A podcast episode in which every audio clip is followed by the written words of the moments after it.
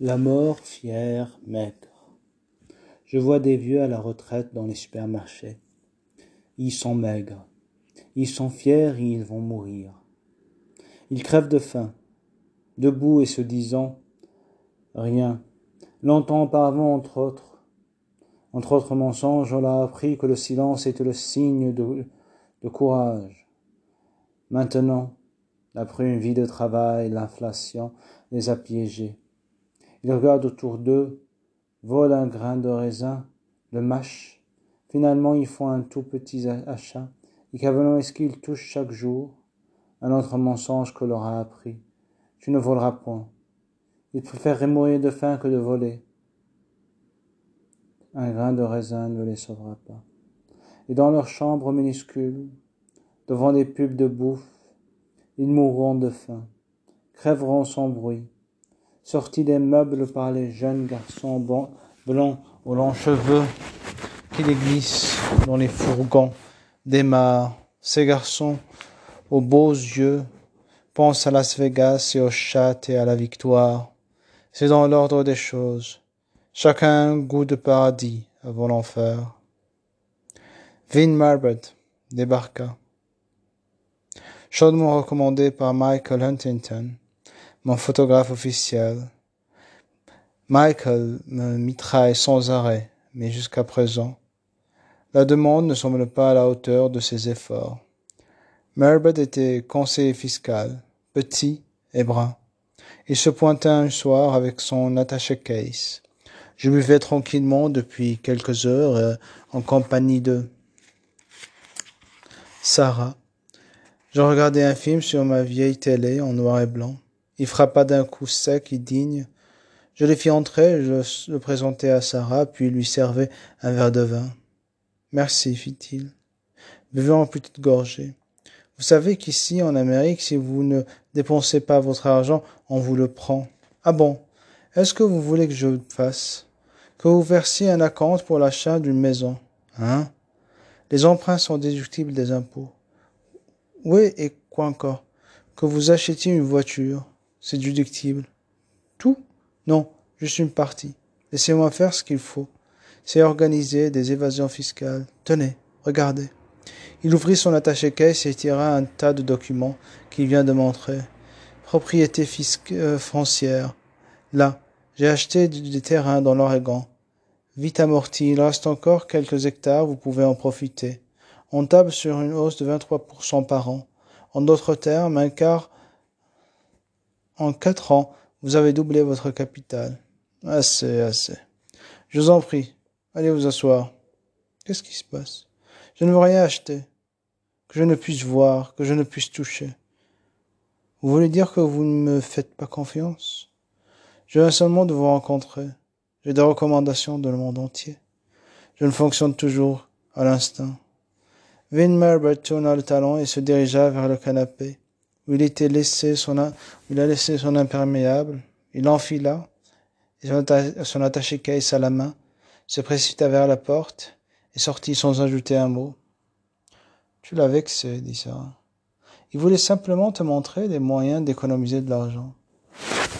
J'ai deux règles. La première, ne jamais faire ne jamais se fier à un homme qui fume la pipe. La seconde, jamais se fier à un homme qui a des chaussures cirées. Il ne fait pas la pipe. En tout cas, il avait l'air d'un homme qui fume la pipe. Je l'avais vexé. Ne t'inquiète pas, il va revenir. La porte s'ouvrit en un coup de vent. Vin Marbert traversa la pièce en quelques enjambées et débarrassa de son imperméable et reprit sa place sur le canapé. Il posa son attaché-caisse à ses pieds et me regarda. Michael m'a dit que vous jouez aux courses. Euh, ouais. Mon premier boulot quand je suis arrivé des Indes, c'est à Hollywood Park que je l'ai trouvé, à l'entretien. Vous connaissez les, balais avec lesquels on balait les tickets perdants? Ouais. Vous avez remarqué combien ils sont larges? Ouais. Eh bien, c'est mon idée. Avant, les balais étaient de taille normale. J'ai conçu un nouveau modèle et j'ai été voir les directeurs. On l'a mis tout de suite en service. On m'a proposé un poste plus élevé et puis je n'ai pas cessé de grimper. Je lui ai servi un autre beurre de vin et bu une gorgée. Dites. Est-ce que vous buvez quand vous écrivez? Oui, ouais, plutôt. C'est donc nécessaire à votre inspiration, je le déduis de vos impôts. Vous pouvez faire ça Bien sûr. Vous savez, c'est moi qui ai commencé à introduire les réductions d'impôts pour l'utilisation d'essence dans les automobiles. L'idée de moi. Eh bien, mon salaud, fige. Très intéressant, Sarah. Je m'arrangeais pour que vous payiez un cent d'impôt. Vous ne payez pas un cent d'impôt, et sera parfaitement légal.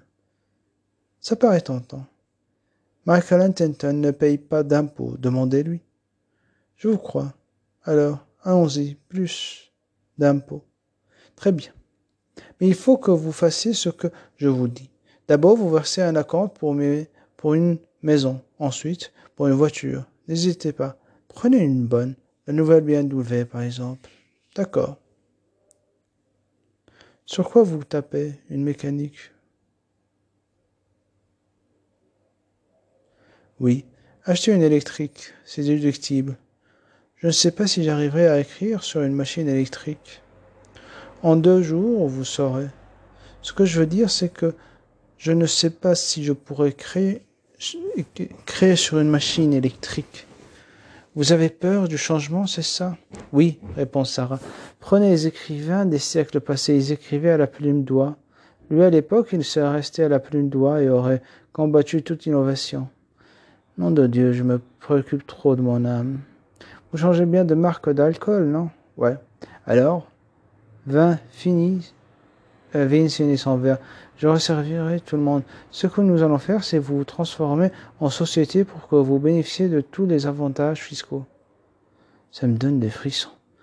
Je vous ai prévenu, si vous voulez pas payer d'impôts, il faut que vous m'écoutiez. Tout ce que je veux, c'est écrire. Je n'ai pas envie de me coller un tas de problèmes sur le dos. Vous avez juste à nommer un conseil d'administration, un secrétaire général un trésorier, etc. Ce n'est pas bien difficile. Quelle horreur. Écoutez, j'ai l'impression que c'est des conneries. Je ferais peut-être mieux de continuer à payer des impôts. Je ne tiens pas à ce que m'emmerde. Je ne veux pas qu'un inspecteur des impôts vienne frapper à ma porte en pleine nuit. Je suis même pas prêt à payer plus que pour être sûr qu'on me foute la paix. C'est ridicule, Divine. Personne ne devrait payer, ne devrait payer, jamais payer d'impôts. Pourquoi ne pas laisser une chance à Vine intervint Sarah. Il cherche uniquement à t'aider. Oui, mais tout ça me perturbe. Il faut que je travaille sur ce scénario. J'ai besoin d'avoir l'esprit libre. Ah, un scénario? Sur quoi? Sur un ivrogne. Euh, vous? C'est-à-dire qu'il y en a d'autres? Je l'ai convaincu de se limiter au vin, dit Sarah. Quand je l'ai rencontré, il était à moitié mort. Scotch, bière, vodka, gin. Je suis le conseiller fiscal de Darby Evans depuis plusieurs années. Vous avez dû entendre parler de lui, c'est un scénariste. Je ne vais pas au cinéma. Il écrit Le lapin qui bondit au ciel, Gaufre avec Lulu, Terreur aux Il passe facilement 6 zéros. Et lui, il est une société. Je ne dis rien. Il ne paye pas un dollar d'impôt et en toute légalité. Donne-lui sa chance, répéta Sarah. Je levai mon verre, et puis merde, d'accord, à la vôtre. À la vôtre, Divine. Je bus et allai chercher une autre bouteille. Je l'ouvris et fis le service.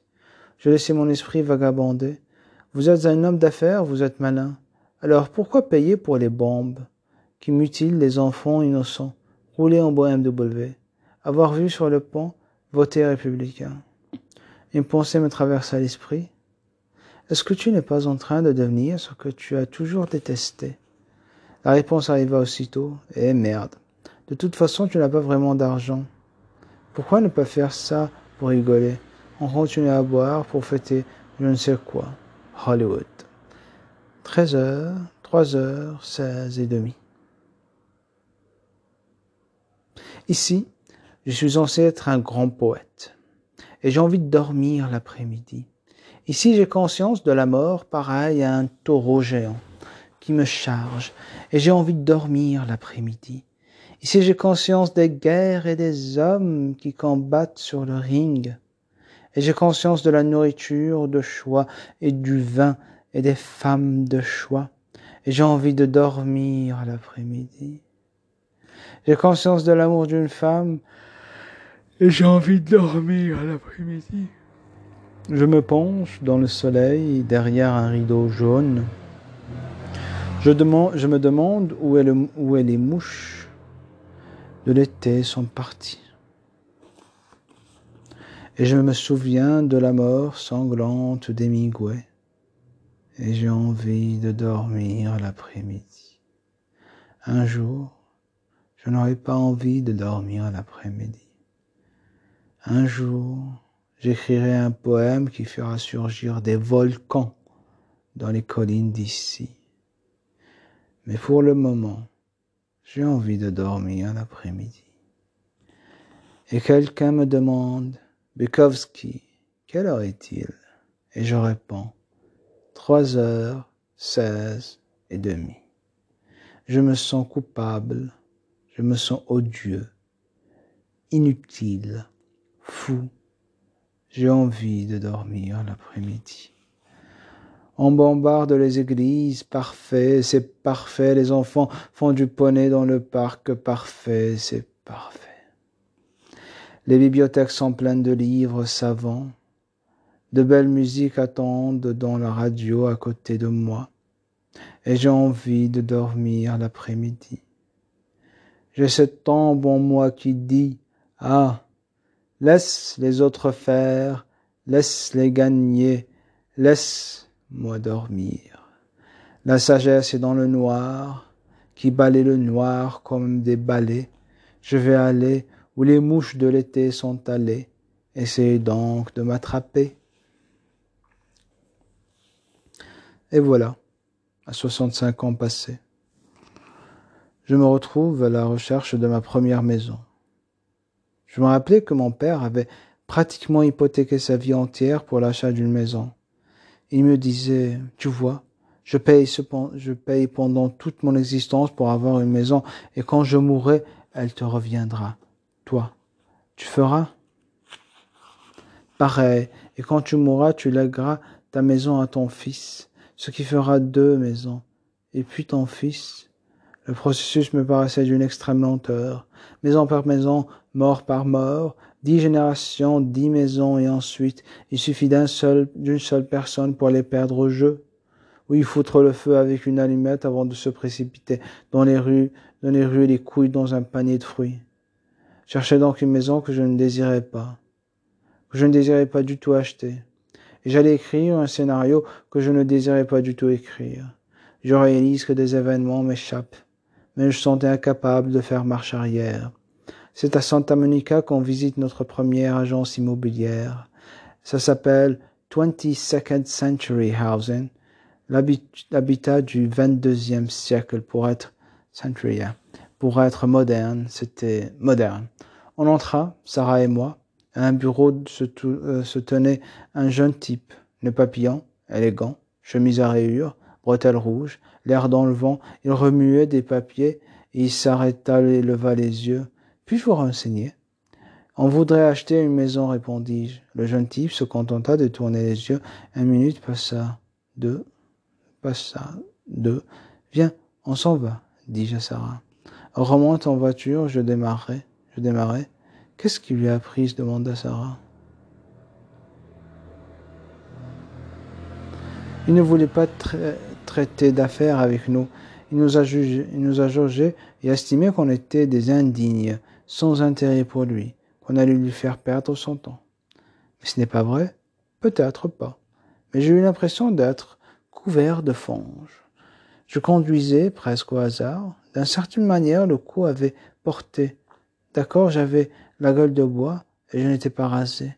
Je portais tout le temps des vêtements qui ressemblaient ne pas m'aller très bien, qui semblaient ne pas m'aller très bien. Et peut-être que toutes ces années, de misère avait fini par déteindre sur moi, mais je ne pensais pas qu'on ait le droit de juger ainsi quelqu'un à son apparence.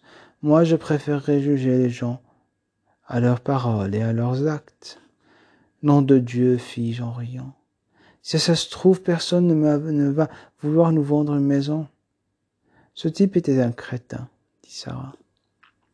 22nd Century Housing est, 22nd euh, Century Housing est l'une des plus grandes chaînes d'agences immobilières de Californie. Ce type était un crétin, répéta Sarah. N'empêche que je me sentais quand même un peu diminué. Peut-être que j'étais vraiment un parasite. Tout ce que je savais faire, c'est taper à la machine et encore, pas toujours. On relie au milieu des, collines. Où en est demandai-je. Dans Tapenga Canyon, me répondit Sarah. Ces endroits a l'air pourris. Non, c'est bien. Sauf les inondations, les incendies, les néophytes, les néo-hippies camés. Tout d'un coup, j'aperçus les pancartes Apis Heaven. Un bar. Je me garai et on descendit. Il y avait un tas de motos devant, de grosses bécanes. On entra, c'était plein de mecs en blouson de cuir et foulards crasseux. Certains avaient la figure cousue de cicatrices. D'autres, les barbes qui poussaient de travers, inexpressifs. Ils restaient ainsi, assis, immobiles, comme s'ils étaient là depuis des semaines. On dénicha deux tabourets, deux bières, fis-je, n'importe quoi, mais bouteilles. Le barman, le barman posa deux bières devant nous et en but une gorgée. Je marquai alors un visage tourné vers nous, un visage très gros, très rond, un peu imbécile. C'était un jeune type aux cheveux et à la barbe d'un roux sale, mais, aux sourcils d'un blond pur, sa lèvre inférieure pendait comme tirée par un poids invisible, et on voyait des gencives roses et humides qui luisaient. Chinaski s'écrie-t-il. Putain, chez Chinaski. Je fis un vague geste de la main pour, regarder droit devant moi. Un de mes lecteurs, dis-je à Sarah. Oh, oh, putain.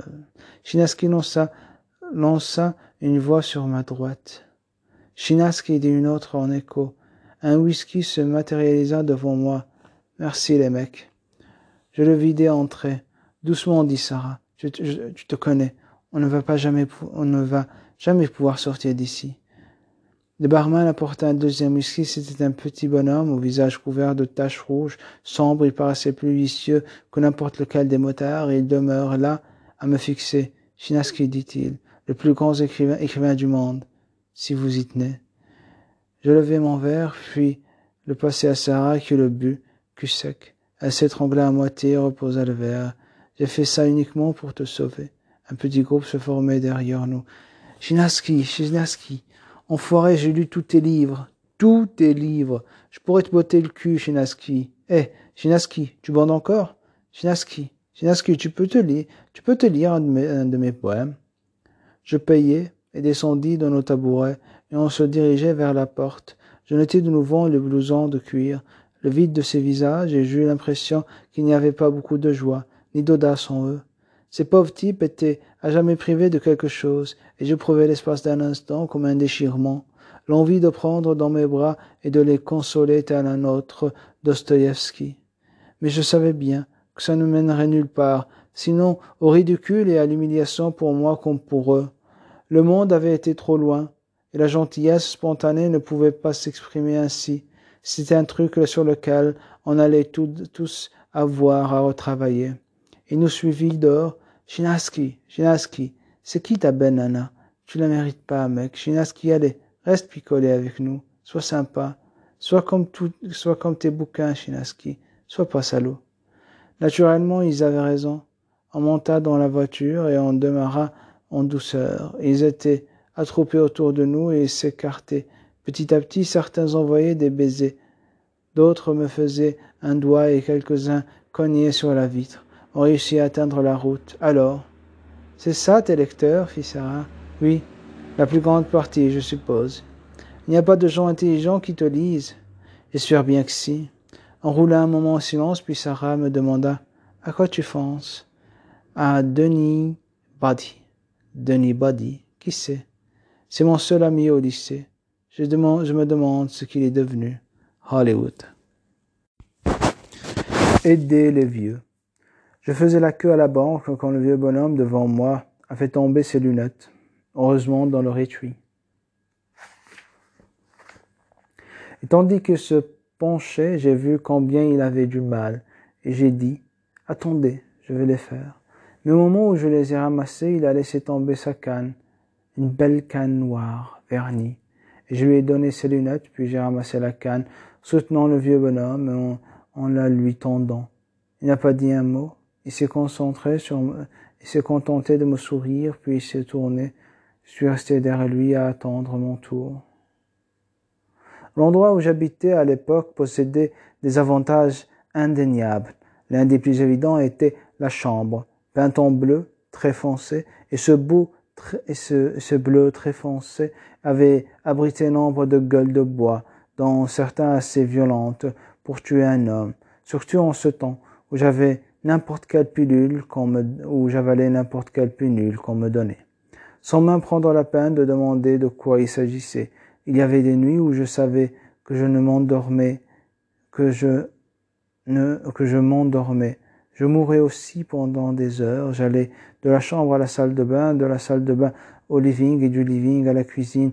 J'ouvrais, fermais le réfrigérateur, je tournais, je tournais les robinets, puis je revenais dans la salle de bain en faisant couler de l'eau dans le lavabo. Je tirais la chasse, je tirais sur mes oreilles, j'inspirais, j'expirais, alors que le soleil se levait, j'étais sauvé. Je pouvais aller dormir entre, ces murs bleus foncés et guérir. Autre caractéristique de, de cet appartement, les coups frappés à la porte à trois ou quatre heures du matin par des femmes peu recommandables. Ce n'est certes pas des dames au, charme éblouissant, mais avec mon esprit un peu tordu, je m'imaginais qu'elles m'apportaient un parfum d'aventure. En réalité, la plupart d'entre elles n'avaient simplement pas d'autres endroits où aller. Et puis il y avait toujours quelque chose à boire, et je n'insistais pas trop pour coucher avec elles, ce qu'elles appréciaient. Bien entendu, après ma rencontre avec Sarah, cet aspect de mon existence se modifia quelque peu.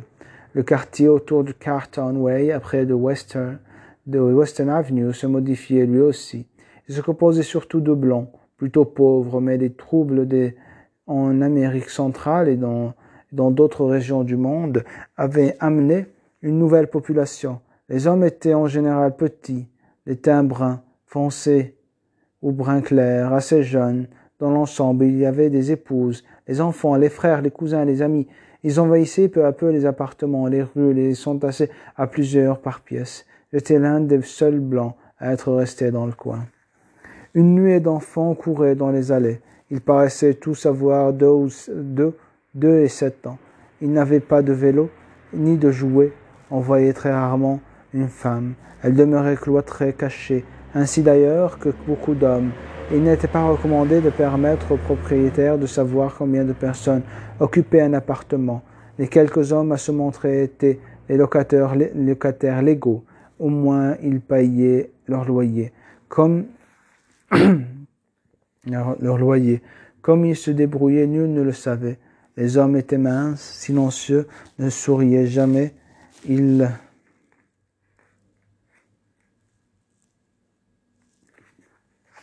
Il s'assied sur les marches légèrement penchées en avant et fumait une cigarette à l'occasion.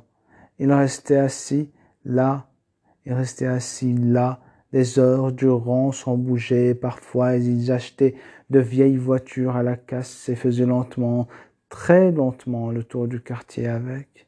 Il ne possédait pas d'assurance, pas de permis de conduire et les plaques d'immatriculation étaient périmées. La plupart de ces bagnoles avaient des freins défectueux, leurs conducteurs ne respectaient presque jamais les stops et les feux rouges, mais il y avait très peu d'accidents. Quelque chose les veillait sur eux. Ensuite, les voitures tombaient en panne, mais, mes nouveaux voisins ne les laissaient pas dans la rue. D'abord, ils les amenaient dans les allées et les garaient juste devant leur porte. Ils s'occupaient d'abord du moteur il enlevait le capot et le moteur roulait sous la, sous la pluie, puis il mettait la voiture sur cale, osait, haussait les roues, ôtait les roues et les retenait pour qu'on ne les leur froche pas pendant la nuit. Il y avait à présent deux rangées d'épaves le long de l'allée, toutes sur cale. Les hommes étaient assis sur les marches devant chez eux, en maillot de corps immobile. Il m'arrive de leur adresser un signe de tête et un geste de la main Il ne répondait jamais. Il semblait ne pas comprendre ou ne pas savoir lire les avis d'expulsion. Il les déchirait, mais je les voyais étudier le journal de L.A. Il se montrait stoïque et patient, parce que, comparé à celle qu'il menait avant, avant, la vie leur paraissait facile maintenant. Enfin, peu importe, mon conseil fiscal m'avait suggéré d'acheter une maison, et il ne s'agit donc pas vraiment du blanc qui fut son quartier envahi par des immigrants, encore que chaque fois que j'avais changé d'appartement à Los Angeles, c'est toujours pour aller vers le nord ou l'ouest. Après quelques semaines, je cherchais de recherche, on finit par trouver une fois, une fois la compte versée, la mensualité se montait à 789 dollars. Il y avait un grand, une grande haie devant, ainsi qu'un jardin, si bien que la maison était très en retrait, un sacré bon endroit pour planquer, pour se planquer. Il y avait même un escalier, un étage avec une chambre, une salle de bain, et ce qui devait être la, la pièce où je taperais à la machine? Et dans cette pièce, les précédents propriétaires avaient abandonné un bureau, un truc énorme, vieux et laid. Et voilà qu'après des années et des années, j'étais un écrivain avec un bureau. Et c'est vrai, je ressentis alors la peur, la peur de devenir comme eux, pire, on m'avait demandé un scénario. Étais-je condamné et maudit Allait-on me sucer jusqu'à la moelle? Je ne le croyais pas. Mais quelqu'un le croyait. Le croyait-il jamais? Nous avons donc emménagé, Sarah et moi, avec nos maigres possessions. Le grand moment est arrivé. J'ai posé la machine à écrire sur le bureau, inséré un fauteuil de une feuille de papier tapé sur le clavier. La machine fonctionne toujours et il y avait largement la place pour un cendrier, la radio, la bouteille. Ne laissez personne vous dire le contraire. La vie commence à 65 ans. Hollywood.